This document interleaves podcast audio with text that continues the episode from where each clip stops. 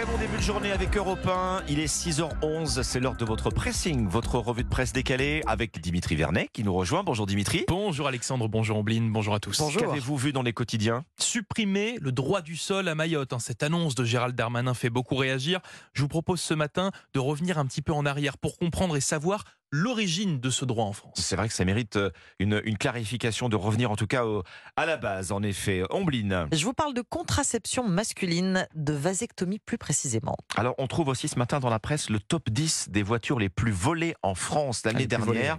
Je vais vous détailler ça euh, dans un petit instant. Dimitri, donc, vous allez nous faire un petit point sur le droit du sol. Effectivement, puisqu'une large partie de vos quotidiens accorde une place importante à cette information ce matin, à commencer par le Figaro, puisque vous le savez, hein, pour répondre à la crise migratoire à Mayotte, le gouvernement a annoncé vouloir supprimer le droit du sol dans ce territoire ultramarin. Une mesure qui choque à gauche, qui va dans le bon sens à droite.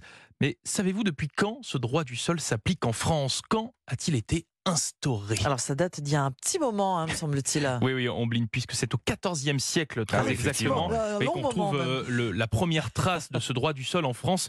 À l'époque, l'armée du roi a besoin de soldats. On instaure donc ce droit du sol pour euh, bien nationaliser beaucoup d'étrangers nés en France. Naturaliser, oui. Naturaliser afin bien de, de faire gonfler cette armée du roi. Le temps passe, et bien ensuite arrive la Révolution française. Le droit du sol disparaît en 1804. Dans la version définitive du Code civil, la nationalité n'est plus liée au sol, mais au sang. C'est le fameux droit du sang qui prend sa place. Droit du sang contre droit du sol. Alors justement, il réapparaît à quel moment le droit du sol? Eh bien, pas longtemps après, Alexandre, en 1889. Je vous rappelle le contexte. La France vient de perdre sa guerre contre l'Allemagne et pour prendre sa revanche, eh bien, le pays a encore une mmh. fois besoin de soldats. C'est ce qu'on fait. Alors, on réinstaure le droit du sol et cela n'a depuis plus bougé. Comprenez en fait qu'historiquement, le droit du sol en France, c'est une notion militariste très ancienne du reste. Euh, on apprend grâce à vous, Dimitri, que c'est une notion euh, bien plus ancienne que la fondation de la République. Hein. Exactement. 14e siècle. 14e siècle. Dans la presse également, les vols de voitures. Alors c'est reparti comme avant le Covid. Hein. Euh, ah nous apprend euh, aujourd'hui en France plus de 70 000 déclarations aux assureurs euh, l'année dernière.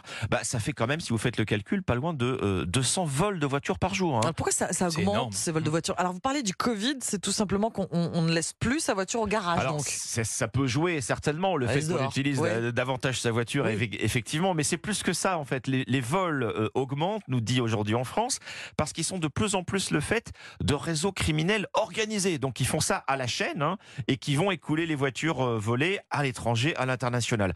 Alors, puisqu'on a le classement, mmh. les voitures les plus volées, à votre avis Aujourd'hui en France, nous donne le top 10 ce matin. Est-ce que vous avez une, une petite idée? Je dirais une euh, Renault Clio. Moi, je sais pas pourquoi. Ah. Eh ben, bien vu. Ah oui, parce que moi, je, parlais, je pensais à la, grosse, à la grosse SUV. Non, justement, justement, sur les 10 voitures les, les, plus volées en France, Dimitri a raison.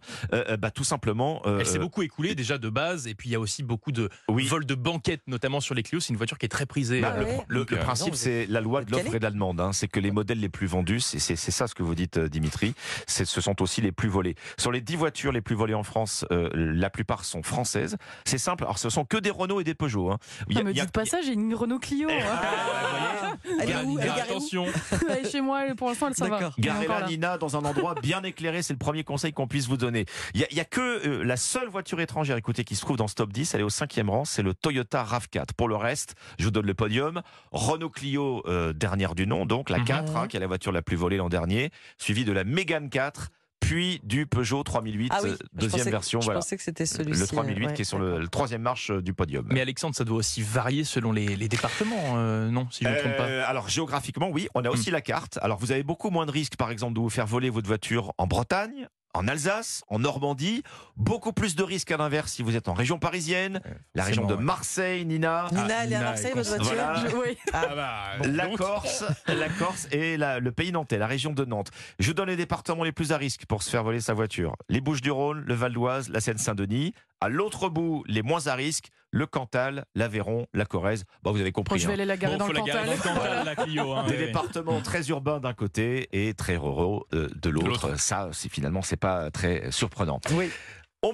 Une nouvelle étude sur la contraception masculine a été publiée hier par l'Agence nationale de sécurité du médicament et l'assurance maladie. Elle est relayée par le monde.fr et elle concerne la vasectomie. Pour rappel, la vasectomie est une forme de stérilisation. Oui. Mm-hmm. Elle consiste à bloquer les spermatozoïdes via une ligature des canaux déférents qui les transportent depuis les testicules. Mais attention, la vasectomie n'a aucune incidence sur la vie sexuelle. Une vasectomie, c'est définitif, non? Effectivement, elle est considérée comme telle car elle n'est que très rarement réversible. On apprend donc. On, on, s'engage pas sur cette voie si on veut changer d'avis. Hein. C'est une, bonne, une bonne décision à prendre. Il faut réfléchir. En France, de plus en plus d'hommes ont recours à cette intervention.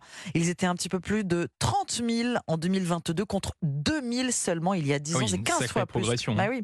Euh, ça veut dire surtout que cette stérilisation masculine est aujourd'hui plus fréquente que la stérilisation féminine, qui elle est une ligature des trompes. Alors, on, part de loin en fait, euh, on bline parce que la, la vasectomie, elle, elle, a jamais eu vraiment la cote en France. Hein. Oui, elle va à l'encontre de la politique nataliste de notre pays. Hein. on l'a encore entendu euh, récemment. C'est pour ça que cette hausse d'intervention a surpris les chirurgiens urologues qui ont commandé cette étude pour mieux comprendre euh, le phénomène. Mais on sait qui sont ces hommes qui choisissent la vasectomie oui. ah, Et oui, euh, cette étude le dit, enfin succinctement, ils ont 41 ans en moyenne. Ils sont d'ailleurs de plus en plus jeunes. Ils viennent surtout, tiens, il y a ces régionalisés comme les vols de voiture, des pays de la Loire et de la Bretagne.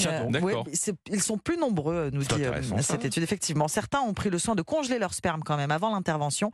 Et le pic des vasectomies s'observe après les vacances en septembre. À la rentrée de septembre. Voilà. Après l'été, bro. Après l'été. Ces hommes qui choisissent la vasectomie pour distiller une sexualité plus spontanée, plus sereine? C'est sur le monde.fr. Eh bien voilà, un choix de lecture euh, très éclectique pour vous ce matin, chers auditeurs. C'était votre précis.